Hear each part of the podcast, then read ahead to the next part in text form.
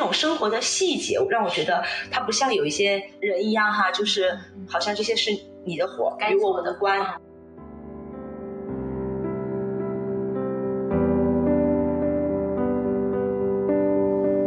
大家好，我是孟婆汤加辣的梦梦。大家好，我是孟婆汤加辣的辣辣。每年的五月十七是国际不再恐同日，也是在五月十七这一天，台湾通过了同婚专法，同性可结婚登记。我觉得对于 LGBT 这个群体来说，这个时代逐渐的分明，多了更多的认同，但是更多不代表全部，他们仍然在这个小小的世界里坚持着自己的信念。今天我们请到在我们小汤屋做客的一位是阿娥，他现在是一个国企的员工，跟大家打个招呼吧。Hello，大家好，我是阿娥。另一个是阿喜，他现在是研二在读，也跟大家打个招呼吧。Hello，大家好，我是阿喜。他们是女孩，同时也爱女孩。我和梦梦其实也是抱着希望可以让这个世界更多的理解这个群体的心，在推进这件事情。也非常感谢两位妹妹能够应许我们这次的采访。我突然还有点觉得好感动啊，怎么办？还没开始我就情绪来了。那我就开始提问喽。嗯哼，你们此前有试过异性恋吗？有，我没有过嘞。OK，那我就先问阿喜喽。嗯，如果有的话，那你是什么时候发现跟女孩在一起的时候会更舒服，或者说是接受自己爱女孩这件事的呢？嗯，其实我没有一个准确的时间点去嗯定义啊，我是和女孩在一起更舒服，还是和男孩在一起更舒服？但是我觉得我现在和阿娥在一起的状态让我觉得非常的舒适。嗯嗯，因为像以前我和呃就是我的这个。前男友在一起的时候，哈，可能很多生活中的细节啊，他顾及不到。还有就是，嗯，可能恋爱的时候都会有一个新鲜期嘛。那么在这个新鲜期可能度过之后，很多时候就会回归一种。平淡，或者是不够包容，或者是不够迁就。但是我觉得，嗯，我和阿娥在一起的这种感觉，哈，像我们现在已经在一起，嗯，就是四年多，蛮长的时间了。但是我觉得我们始终保持的是那种恋爱的新鲜感。而且我和阿娥刚在一起的时候，我就有问过她嘛，很多女生都会问的一个问题就是，啊，你是不是会永远对我这么好？你是不是永远会保持激情？然后阿娥给我的答案就是，嗯，肯定的，就是说啊，我会永远都这么。热情，但是我觉得，反正目前为止，我觉得确实还是保持着我们刚在一起的时候第一年的那种很有激情、很热情、很甜蜜的那种状态。所以说，我觉得我和阿娥在一起是很舒服的一个状态。然后，至于接受自己爱女孩这件事，嗯，其实我不算是不接受，在以前哈，但是我是比较明确自己可能。太会喜欢一个女孩子，但是随着时间的推移，我觉得其实她的性别并不是很重要，关键是她是否是那个对的人。哎，就哪怕比如说阿娥，她现在是一个男生，我一样会喜欢他，我一样会爱他。那她是女生也不影响，所以我觉得，嗯，这是我对这件事情的观点。嗯嗯，好感动哦，我觉得好感动，真的是这样，其实就是看更舒服的一个状态，其实不仅仅是因为性别而已。对对对，嗯，这个很好。你相处起来，你会觉得区别，就是刚才你提到的，可能男男孩子没有女孩子那么能 get 到你的点。对对。那除了这个之外，其他生活方面啊，我觉得有区别。嗯，生活方面就是。这个很琐碎，我没办法去定义某一件事情是不是有什么区别，只能说这是一种在一起的一种习惯性的状态，它是很多事情堆积在一起的一种感觉。所以我觉得就是，反正我觉得和他在一起的时光，肯定也会有争吵，会有争执，会有矛盾。但是我觉得大多数时间我是觉得很快乐、很幸福、很被宠爱的那样的一种感觉。但是和之前，因为可能和我在一起的男生也比较少，所以。只能和前任去做一个比较哈，那么 前任的话，我就觉得相对来说这种感觉，嗯，没有那么强，而且就是消失的很快。嗯嗯，其实我觉得也是跟人有关系。对，其实也是分人。OK，那我问一下阿娥，阿娥，你没有之前没有跟异性相处过的话，那你是什么时候，或者说是有什么信号发现你自己是喜欢他？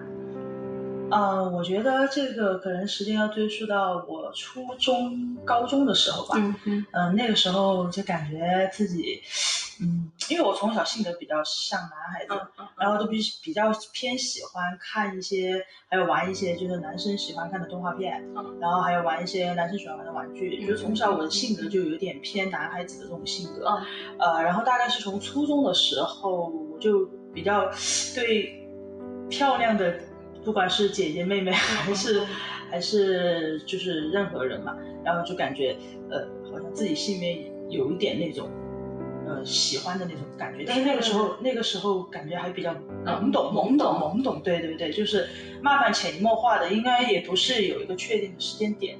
就是这个过程应该是一个潜移潜移默化的过程。慢慢的发现自己好像不仅仅说只是喜欢看而已，好像有一点那种呃有一点那种悸动，悸动，悸动。OK，好的，那？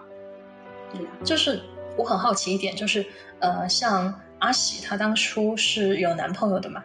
那你也是，你们两个的关系都比较长久，对吧？以前是朋友，那你是在什么时候确定了呃敢去追他呢？或者是敢跟他表达说你对他的那份喜欢，然后你又确定到他也可能会给你同样的呃对这种反馈的信号呢？呃，这个点的话，我觉得呃，就是也是讲究一种缘分，因为 以前就是好 old school 的这个答案和他在高中的时候是非常好的朋友，嗯。关系就是一直都还挺好的，嗯就是在大家眼里面就是那种玩的特别好，就无话不说的那种。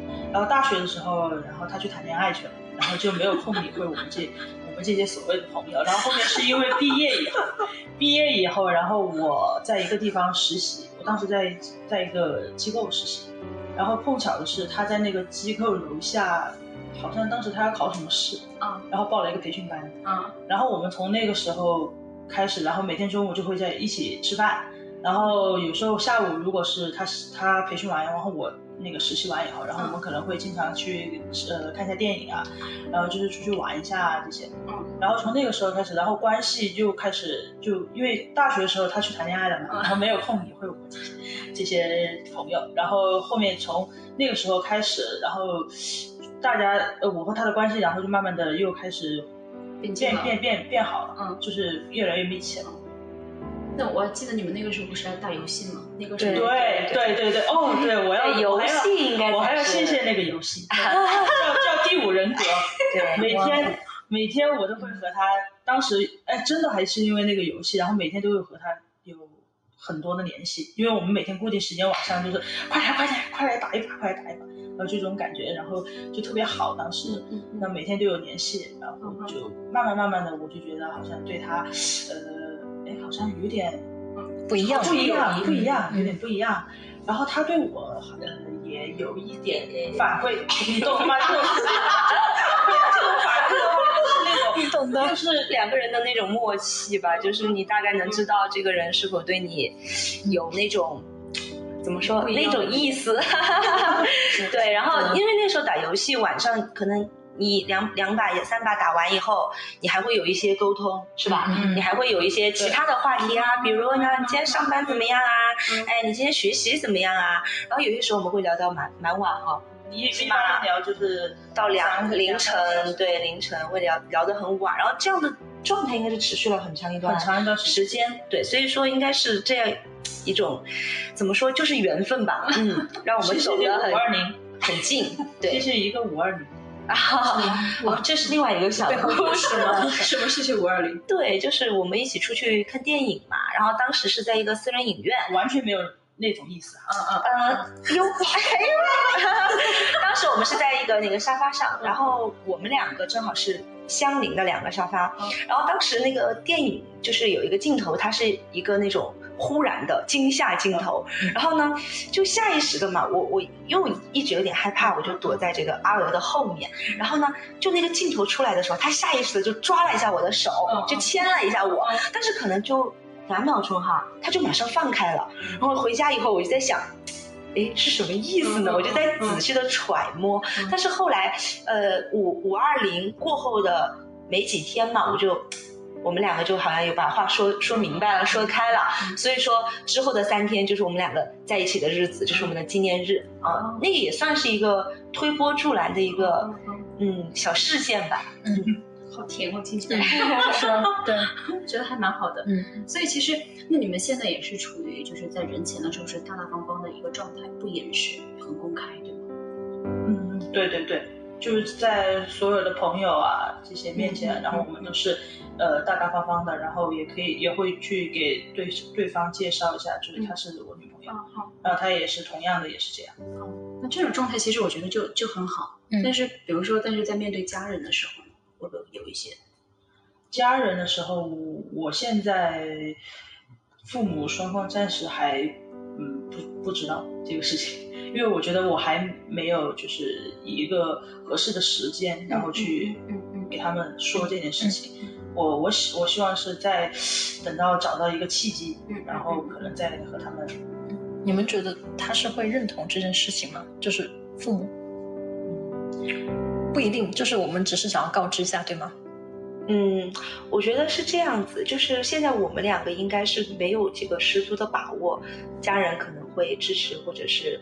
反对，或者是有什么样过激的一种情绪状态，所以对于家人这方面的话，我我个人而言哈，我暂时没有说很主动的想要去急于的向家人们宣布这件事情，我觉得就是一个顺其自然的过程，嗯，就是嗯。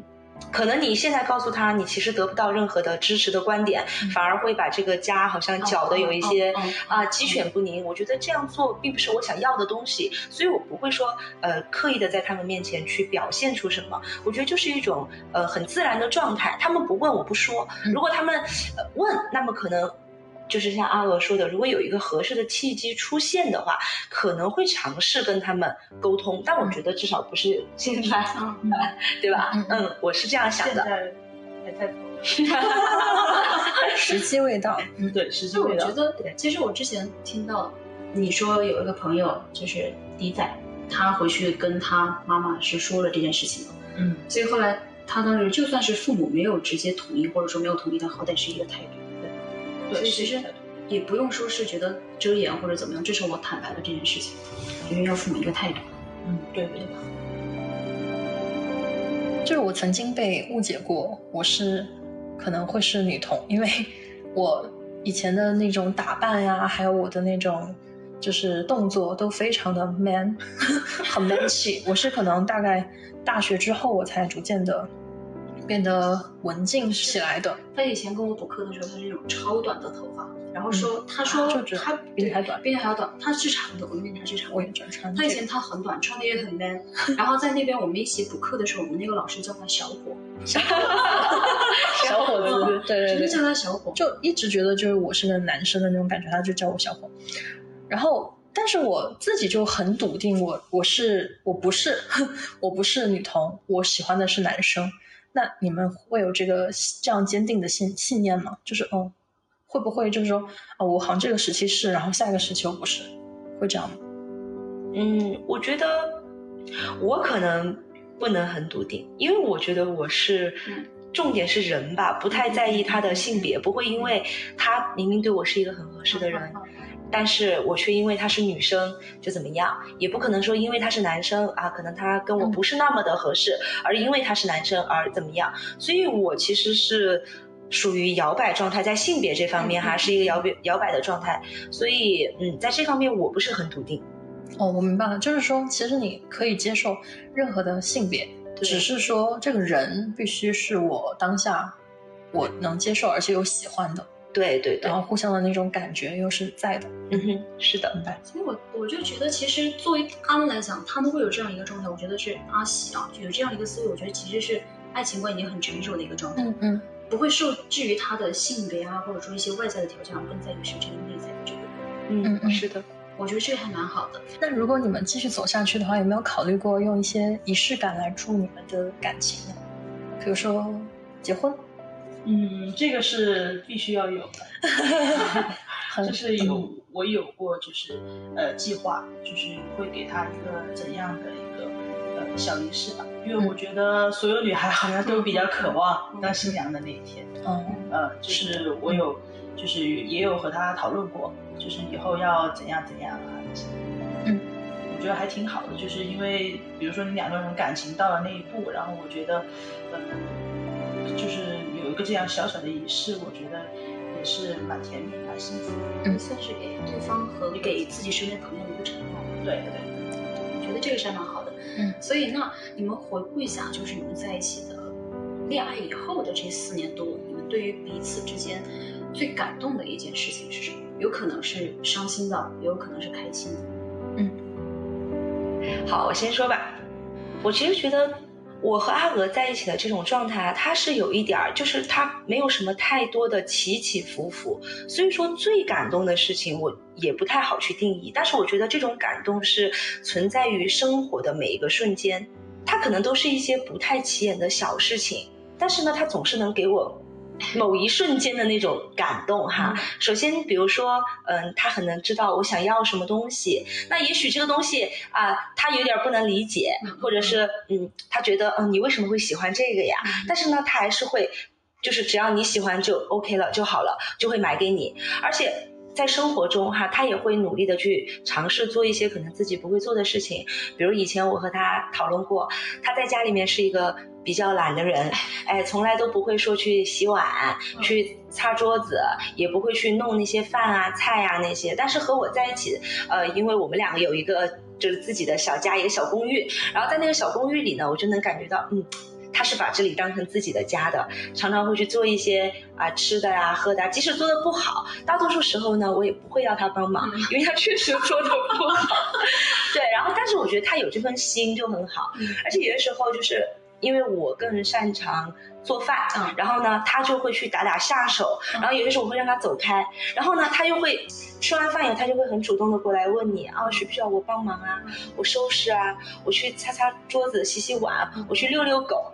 就是这种生活的细节，让我觉得他不像有一些人一样哈，就是好像这些是你的活，与我的关。对，嗯，而且还有就是，除了对我好以外吧，还有就是生活中这种关心还有细心，都是随时让我非常感动。所以我也真的很难去定义最感动的一件事。就现在让我回想某一件事情让我感动的稀里哗啦的，我还真的有点想不起来了。嗯，因为他并不是平时对我都。很很很一般，然后突然冒出了一件感动的事情，让我记忆犹新。就是，它是一种很正常的状态，润物细无声。对对对对对，细水长流的那种感觉，找不到什么波涛汹涌的瞬间。嗯嗯，又感动了我们。是的，是的，就很到位。对对对，我觉得这也是支撑我们就是一直永葆激情的一个很重要的一个因素。嗯嗯，是的，是的。对，阿娥呢？我觉得最感动的一一件事哈，我觉得我现在对他比较就是认可的一个就是他的脾气，然后再 真的变好，是是大家都看得到的，就是不管是朋友还是家人啊这些，就包括他他母亲，然后有时候他在家的时候，他以前和他母亲经常拌嘴，嗯，然后呃，反正这几年他他他他母亲就会说，哎，感觉你怎么？突然变，就是感觉比以前懂事了。嗯，然后其实我我觉得我一开始和他在一起的时候，然后他的脾气是属于那种就是很暴躁，对对对，有点暴躁，然后又有什么不顺心啊，还有不开心的事情啊这些，然后情很情绪化，很情绪化。然后我觉得最让我比较觉得感动的就是他的这个性格，然后还有脾气，然后再一点点的，嗯，就是慢慢的变变得比以前能理解人了，然后又更懂事，然后又更温柔。我觉得这这些点都是比较感动的一点，因为你想一下，大家都有一句话说的是，那个江山易改，本性难移。然后他的性格是在，呃，和你在相处的这这段时间，然后他是在慢慢的往一个好的方向，然后再变好。嗯，所以我觉得这些都是挺难能可贵的。确实，对，我觉得有的时候哈，为什么有些人会说？一个女人怎么结婚前是一个很温柔的人，是一个很善解人意的人？为什么结了婚就变得和母老虎一样，变得很暴躁，变得很狂躁？有些人就不能理解啊，你怎么变了？我就觉得那可能是跟他生活在一起的这个人，他真的会潜移默化的改变你，对不对？如果你他对你是一种很温柔、很柔情的状态，我觉得他慢慢慢慢，他总会影响到你。对一个如果一个人他是被爱这样滋养的话，我觉得他就是可以变得很。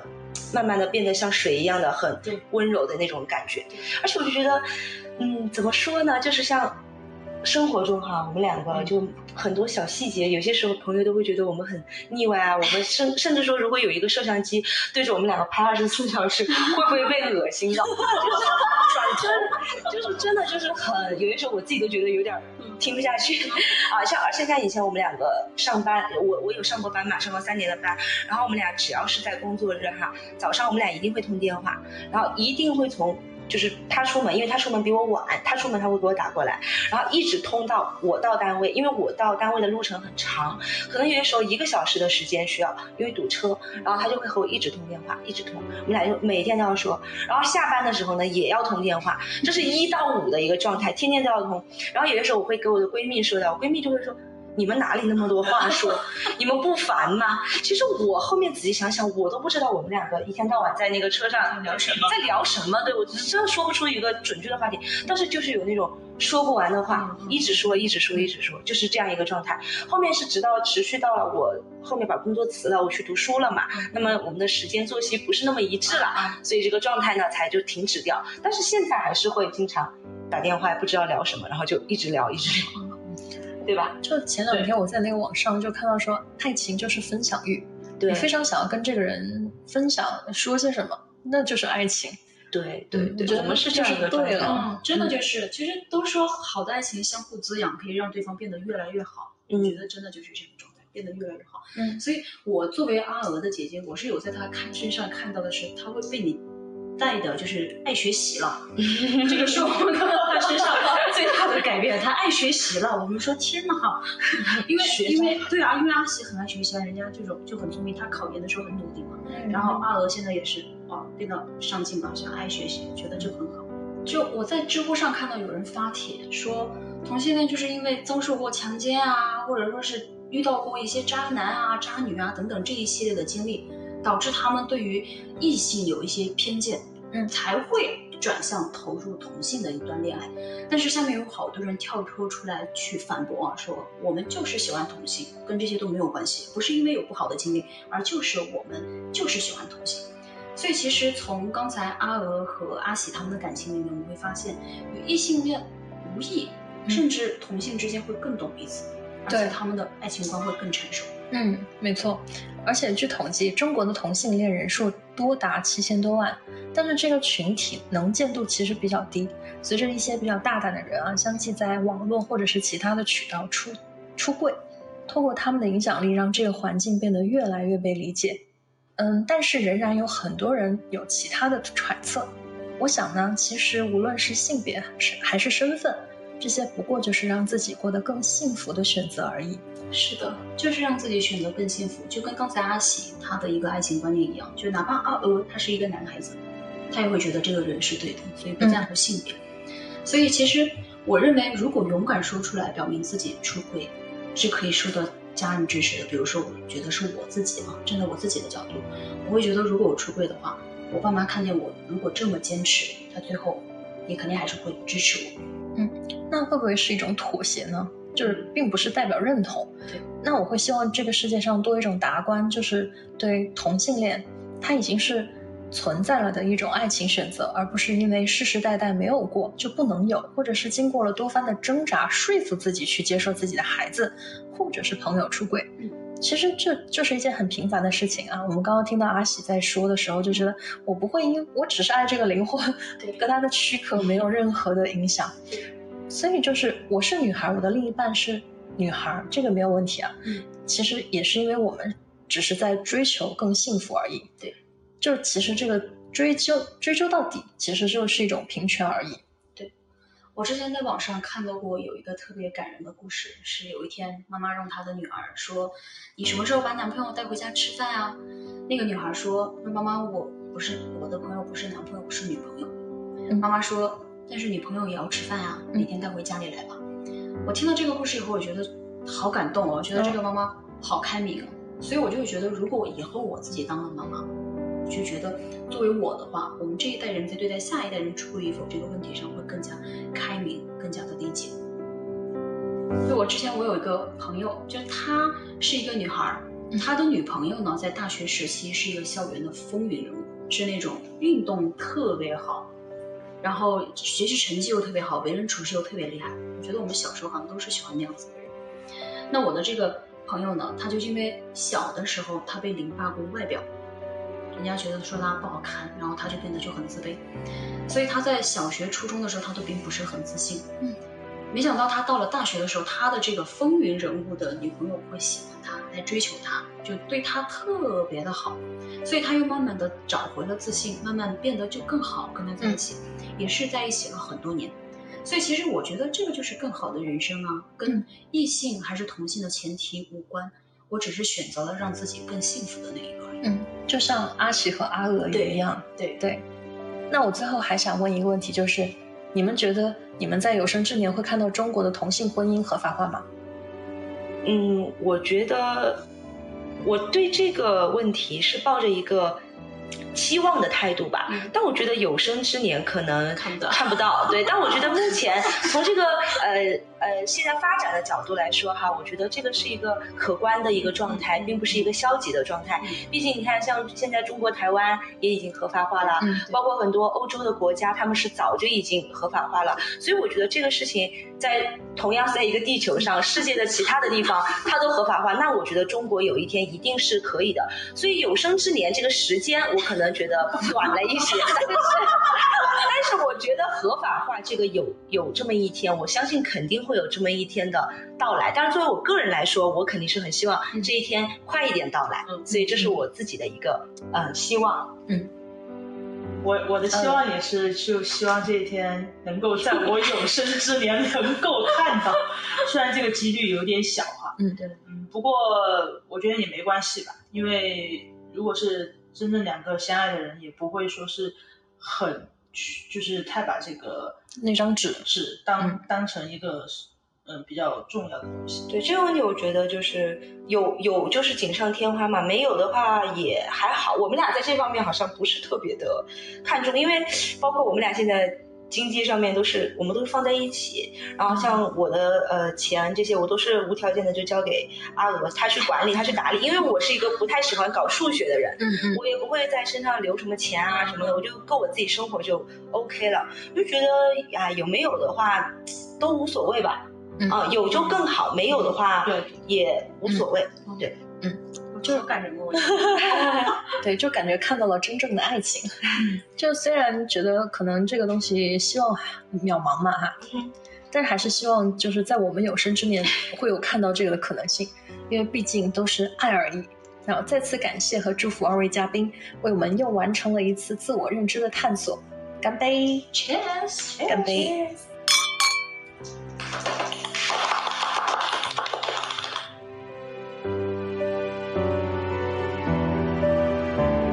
零一年，中华医学会精神科学会制定的《中国精神障碍分类与诊断标准》第三版将自我和谐型同性恋从中删除，标志着同性恋在中国的非罪化和非病理化。